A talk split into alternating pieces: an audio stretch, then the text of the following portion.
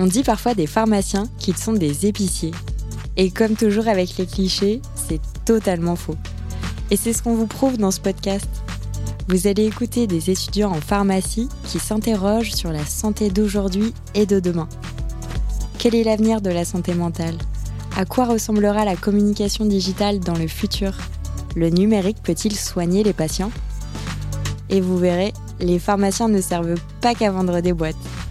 Bonne écoute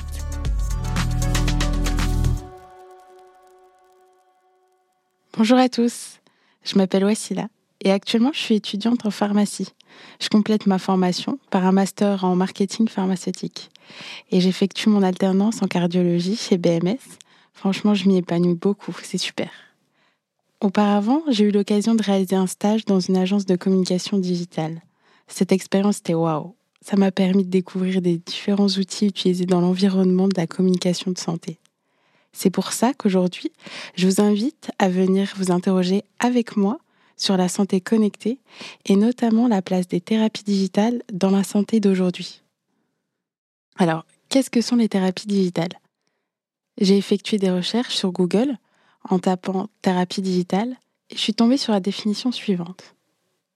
Pour être classée thérapie, ces solutions doivent être fondées sur des preuves scientifiques validées par les autorités de contrôle c'est-à-dire avoir démontré un impact direct sur l'état d'une pathologie sans pour autant se substituer intégralement à un traitement médicamenteux classique.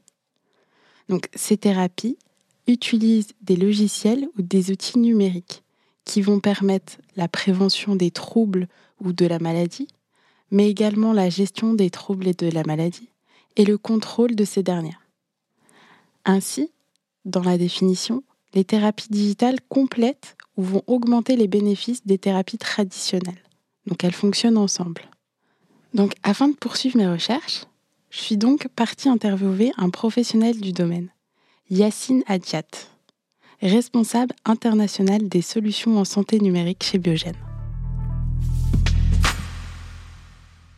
Yacine est médecin et il a complété sa formation scientifique par un MBA en industrie de santé et il a travaillé dans plusieurs laboratoires, en France, en Angleterre, mais aussi aux États-Unis.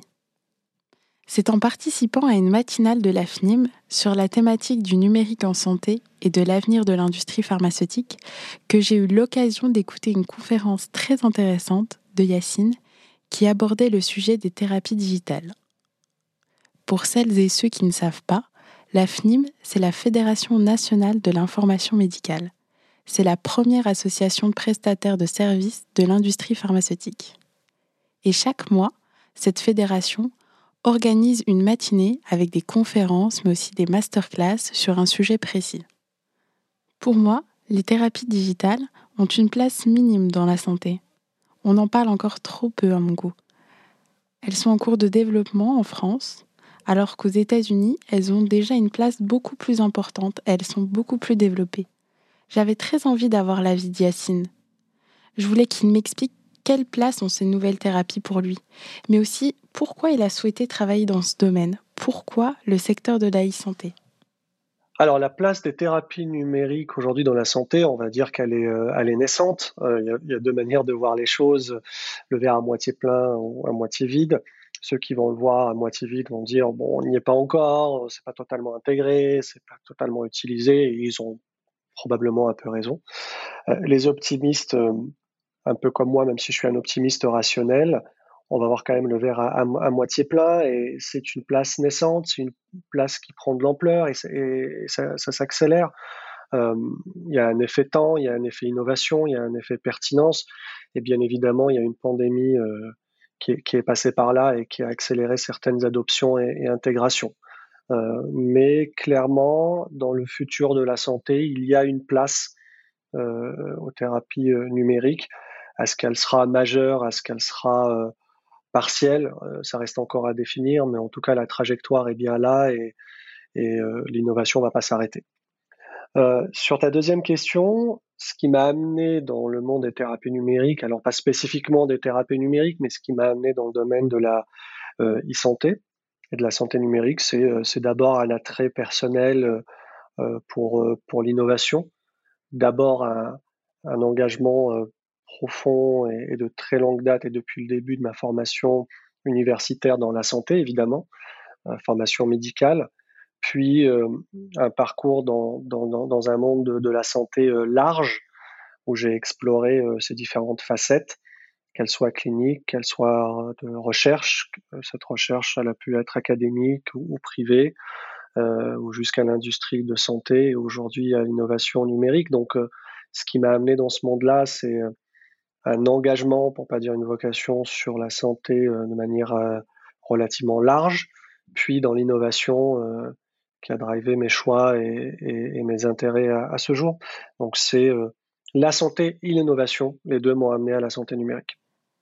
Comme je vous l'ai dit, c'est via mon stage que j'ai découvert la e-santé. Ça m'a passionné. J'étais dans une agence de communication digitale et j'ai vu qu'on développait de plus en plus de solutions connectées. Et c'est justement pour cela que je suis venue à me poser des questions sur ces nouvelles thérapies digitales. Est-ce qu'elles peuvent remplacer des médicaments, par exemple? Mais surtout, quel est le défi de la e-santé aujourd'hui? Je ne vais pas pouvoir en choisir un seul. Euh, oui, plusieurs, évidemment. Il y a plusieurs et je ne serai absolument pas euh, exhaustif. Euh, cela dit, sans être là aussi pessimiste, loin de là, mais le, challenge est, complexe, l'ambition est grande, donc évidemment les barrières sont, nombreuses et ça renvoie à la première réponse que, que je t'ai donnée. c'est un, une transformation qui reste naissante, c'est une transformation qui doit encore faire ses preuves, mûrir, euh, euh, délivrer sur certaines promesses. Et c'est un tel changement dans le paradigme, dans la manière dans laquelle on approche la santé, que, que ces barrières-là et ces gaps-là sont, sont, très très nombreux. Ajouter à cela le fait que, alors il y a, une partie de mea culpa là-dedans, mais dans le domaine de, de, la santé, on, est dans un monde extrêmement conservateur. Euh, la technologie est loin d'être une nouveauté, bien, au contraire, elle a été euh, et elle est à, utiliser et adoptée de manière extrêmement rapide dans différents mondes. Euh, la, santé s'y met. on est quand même en, queue de peloton, mais encore une fois, je le dis pas avec un pessimisme dans la voix, mais plutôt une, ambition et une volonté d'accélérer les choses. Une fois que j'ai dit ça, et pour répondre à ta question, euh, les, les, les, barrières, elles vont être de plusieurs natures. Un, c'est la maturité du sujet et de ses acteurs. Deuxième sujet, la maturité de l'environnement lui-même dans ses acteurs, comme je le disais, mais d'un point de vue pas seulement des innovateurs, parce que ceux-là généralement vont très vite, mais surtout de la réglementation, euh, de son écosystème économique, puis évidemment de son intégration dans le parcours de soins. Et là, on va toucher du doigt quelque chose qui est aussi très complexe, qui est l'adoption. Euh, il suffit pas juste d'innover et de créer des solutions. Elles doivent d'abord répondre à un problème, puis elles doivent être utilisées et adoptées par ceux euh, qu'elles sont censées euh, servir, et elles doivent évoluer dans un écosystème vertueux qui soit réglementairement bien organisé et facile à comprendre et à naviguer, et deux, avec euh, euh, un, écosystème vertueux dans le sens économique qui fait que ça peut, ça peut marcher et qu'il y a un retour sur investissement et que tout le monde est gagnant dans, dans cette équation-là. Donc, euh, c'est déjà assez complexe comme ça, je peux en ajouter d'autres, mais juste pour te donner une idée de pourquoi c'est compliqué, pourquoi ça prend du temps, pourquoi il y a des échecs. Mais c'est euh, le propre de toute innovation. Mais le chemin, le chemin est relativement tracé et euh, la trajectoire aussi. Dans le parcours de soins du patient, il y a trois étapes. Tout d'abord, on parle du diagnostic et du dépistage. Ensuite, on passe à l'étape de traitement. Et pour finir, on a tout le suivi au quotidien du patient. Pour moi, les thérapies digitales viennent compléter ou augmenter les thérapies traditionnelles. J'y crois parce qu'on mêle en même temps la technologie à la chimie. Donc c'est encore plus précis et plus poussé que les thérapies traditionnelles. Mais seulement voilà, si l'e-santé est un levier pour améliorer le quotidien, est-ce qu'elle va aider également les acteurs de la santé en amont, c'est-à-dire dès l'étape de diagnostic? C'est donc la troisième question que j'ai posée à Yacine. Alors, bien évidemment, et même au-delà, encore une fois, j'ai pas envie à chaque fois de, complexifier mes réponses à, tes questions, mais euh, vraiment pour donner des perspectives un peu plus générales aux auditeurs de ce podcast. Euh, et j'imagine beaucoup d'étudiants en pharmacie de, Châtenay. Euh, bien, évidemment, servir le patient, c'est c'est la motivation qui est au cœur de beaucoup de ces innovations-là. Et c'est ce qui drive la santé. D'un point de vue général, on est là pour servir le patient, le soigner, lui amener du soin, etc. Euh, maintenant, la santé est un monde beaucoup plus large que le patient, mais bien sûr que le patient est à son centre, mais il est beaucoup plus large, beaucoup plus complexe. C'est une galaxie euh, euh, de, plusieurs, de plusieurs acteurs. Et la e-santé, dans sa définition là aussi la plus large, a vocation à servir toute cette galaxie-là de différentes manières. Encore une fois, avec le patient au cœur de beaucoup d'activités. Et in fine, ça reste l'utilisateur final de beaucoup, beaucoup, beaucoup de choses, directement ou indirectement, mais il y a d'autres acteurs. Il y a les médecins, les professionnels de santé dans un sens beaucoup plus large, il y a les payeurs, les régulateurs, les pouvoirs publics, etc. etc. Et la e-santé peut venir jouer euh, dans différentes catégories pour différents types d'utilisateurs. Donc on connaît beaucoup de solutions qui vont aller directement vers, vers les patients, euh, très largement euh, les applications santé qu'on connaît déjà un peu, un peu, tous, mais il y a aussi beaucoup de solutions e-santé qui s'adressent aux, médecins ou aux professionnels de santé, qui vont être des logiciels d'organisation, qui vont être des logiciels d'intelligence artificielle pour aider à la lecture d'IRM et de scanners, par exemple, ou euh, d'aide au diagnostic. Euh, des systèmes qui, directement ou indirectement, vont aussi être vertueux pour les pouvoirs publics, pour l'économie de santé. Donc, euh, là encore, voir le patient et la e-santé à travers le patient est absolument essentiel. Et c'est le cœur de beaucoup de son activité, de cet engagement. Mais il n'est pas unique. Et la e-santé peut servir beaucoup, beaucoup d'autres acteurs autour du patient dans un écosystème beaucoup plus large. Bon, je pense que vous l'avez compris, je suis 100% en faveur des thérapies digitales. Mais seulement voilà. Est-ce qu'il y a des études scientifiques qui vont comparer l'efficacité de deux types de thérapies? Est-ce que ces types d'études vont permettre aux professionnels de santé d'adhérer à ces nouvelles solutions? D'ailleurs, je me suis posé la question, est-ce que les professionnels de santé sont convaincus par ces nouvelles approches? Pour résumer, je me suis demandé à quel obstacle l'e-santé fait face? C'est une question qui fait miroir à ma réponse euh, précédente sur, euh, sur les gaps, les challenges et, les barrières. Donc, euh, ma première réponse, il y aura deux, alors deux parties. La première réponse cartésienne, c'est dire bah, répondre à, à, toutes ces problématiques, dépasser ces barrières-là et aller chercher de l'adoption, un écosystème vertueux, etc. etc. Ça, c'est la réponse facile et, très, rationnelle de dire on a identifié des problématiques. Bah, les enjeux dans le futur, c'est de les dépasser et d'aller au, bout des promesses que fait aujourd'hui la e-santé. Ma deuxième réponse, elle est un tout petit peu plus. Euh, je prends un peu plus de distance sur le sujet. Pour moi, l'enjeu majeur de, digital health ou de la e-santé, c'est de, c'est vraiment de s'intégrer dans, dans la santé et l'offre de soins de manière tellement poussée qu'on parlera plus de la e-santé comme on, parle aujourd'hui. Je m'explique.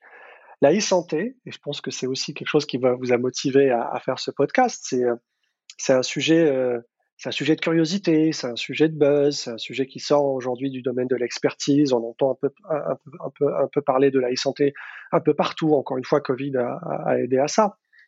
Mais il y a encore beaucoup de bruit autour de la e-santé, beaucoup de mythes, beaucoup de fantasmes, beaucoup de, beaucoup de buzzwords et beaucoup de, promesses qui peut-être un jour ne verront jamais euh, euh, la lumière de la réalité. Mais encore une fois, au cœur de tout ça, il en reste une vraie transformation, une, vraie trajectoire.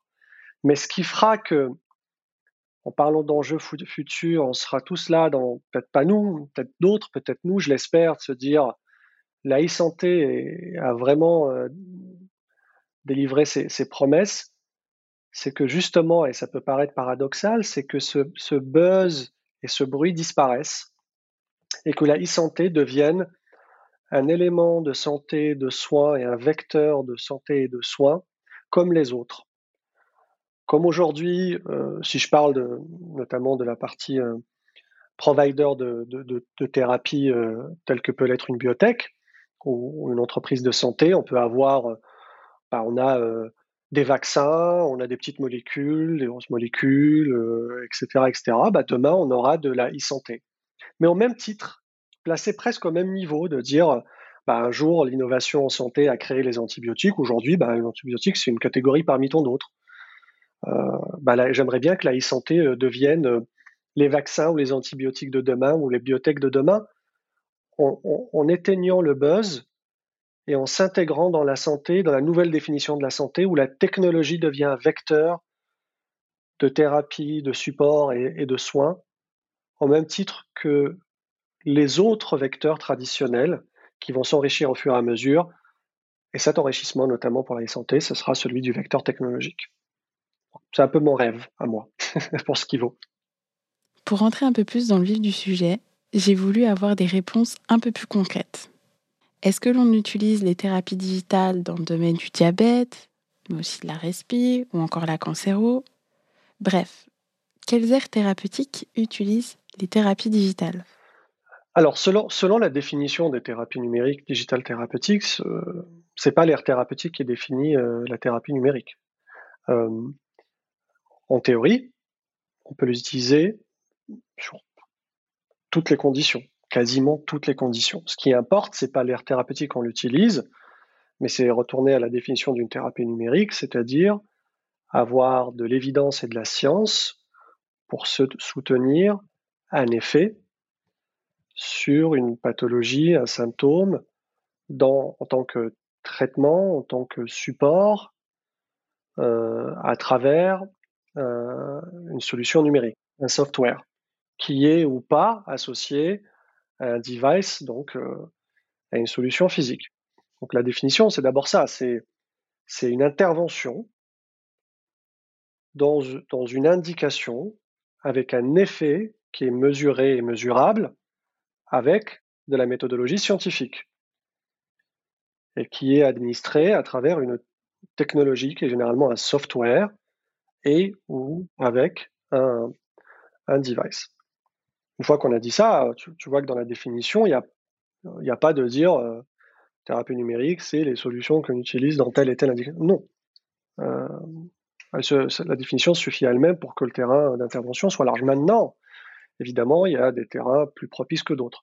Donc, dans le panel des thérapies numériques, tu vas voir que bah, tu vas avoir du diabète, tu vas avoir du cancer, tu vas avoir beaucoup de pathologies chroniques, de, la douleur chronique, par exemple, euh, ou, de la dépression, de la santé mentale, des addictions, etc., etc. Je peux, aller sur une liste très, très, très longue comme ça. Euh, mais elle n'est pas, là aussi, elle n'est pas limitative dans l'absolu. Ce qui est important, c'est de pouvoir mesurer et prouver un effet avec euh, des études euh, qui sont designées pour l'effet qui doit être mesuré, le tout devant être reconnu et validé par des autorités de santé. Évidemment, par une publication, etc., avant un peer, review journal, etc. Enfin, les, étapes sont assez clairement identifiées, mais tout ça pour dire que la définition est large, donc théoriquement, le terrain d'intervention est large aussi. Maintenant, on voit beaucoup plus de thérapies numériques dans certaines indications plutôt que d'autres. Cela aussi s'explique par le, par le mode d'intervention. Par exemple, tu vas voir que beaucoup de, pathologies qui peuvent bénéficier de thérapies euh, cognitivo-comportementales vont être celles où tu vas trouver le plus de thérapies numériques.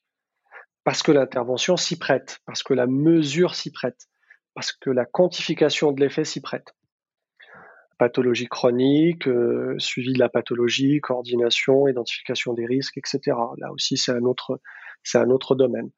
Euh, mais ça va du cancer au diabète, à la douleur lombaire, par exemple.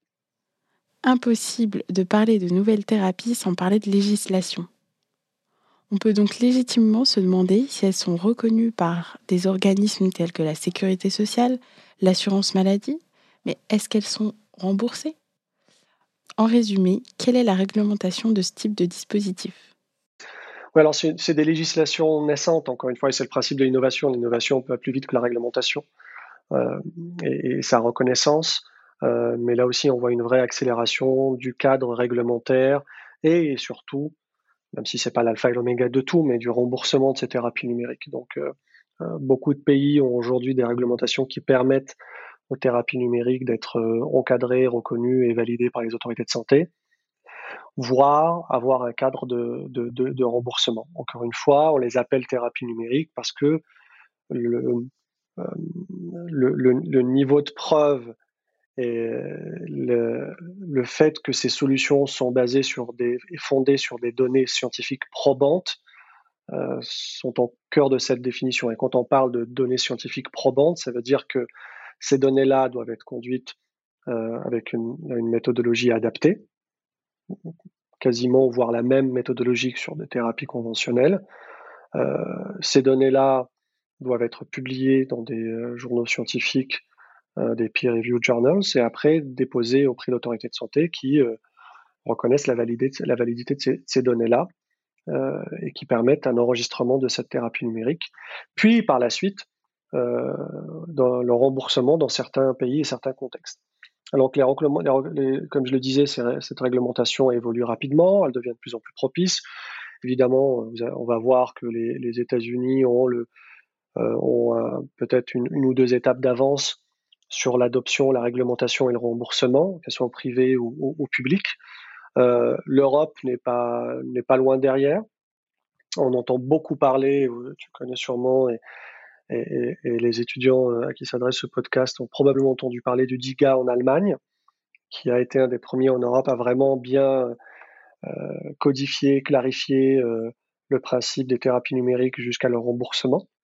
Il y a d'autres pays, hein, l'Australie, les pays en Asie, les UK, co. La France n'est pas en reste. les thérapies numériques, certaines sont déjà enregistrées. MoveCare est très connu pour avoir obtenu un, prix et un remboursement. Alors ça a duré un an hein, dans les négociations avec les autorités de santé, mais je sais que notamment les, équipes du ministère de, la Santé et l'Agence numérique de santé travaillent très activement pour que la France ait son DIGA à la française. C'est attendu pour, pour 2022, pour l'été 2022. Donc à voir si euh, c'est à l'été ou quelques mois plus tard, mais la France a clairement pris euh, le virage de, de, cette réglementation et de, du remboursement des thérapies numériques.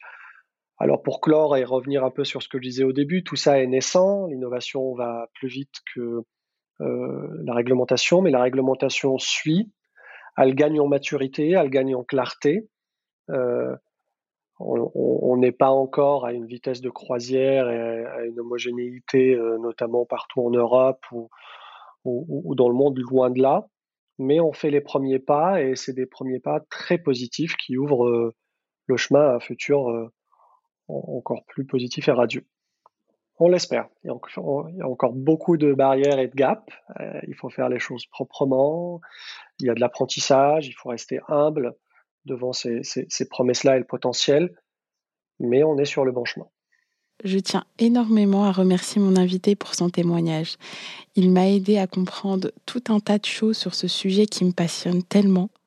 Pour conclure, les thérapies digitales sont en plein essor un des grands enjeux sera l'adoption par les patients en distinguant ces thérapies des innombrables solutions numériques déjà sur le marché. Le déploiement de ces solutions par l'industrie pharmaceutique sera également un des facteurs de croissance de ce marché. Voilà, j'espère que cet épisode vous aura plu tout autant qu'à moi. Je vous donne rendez-vous très prochainement si vous le souhaitez en savoir plus car j'ai décidé de rédiger ma thèse sur les thérapies digitales. Vous pouvez me contacter sur LinkedIn, je m'appelle Wassila Mbitel et je vous invite à écouter l'épisode de Thomas Julien Laferrière sur les dispositifs médicaux connectés. Si ce podcast vous plaît, parlez-en autour de vous, abonnez-vous sur les plateformes d'écoute et couvrez-nous d'étoiles.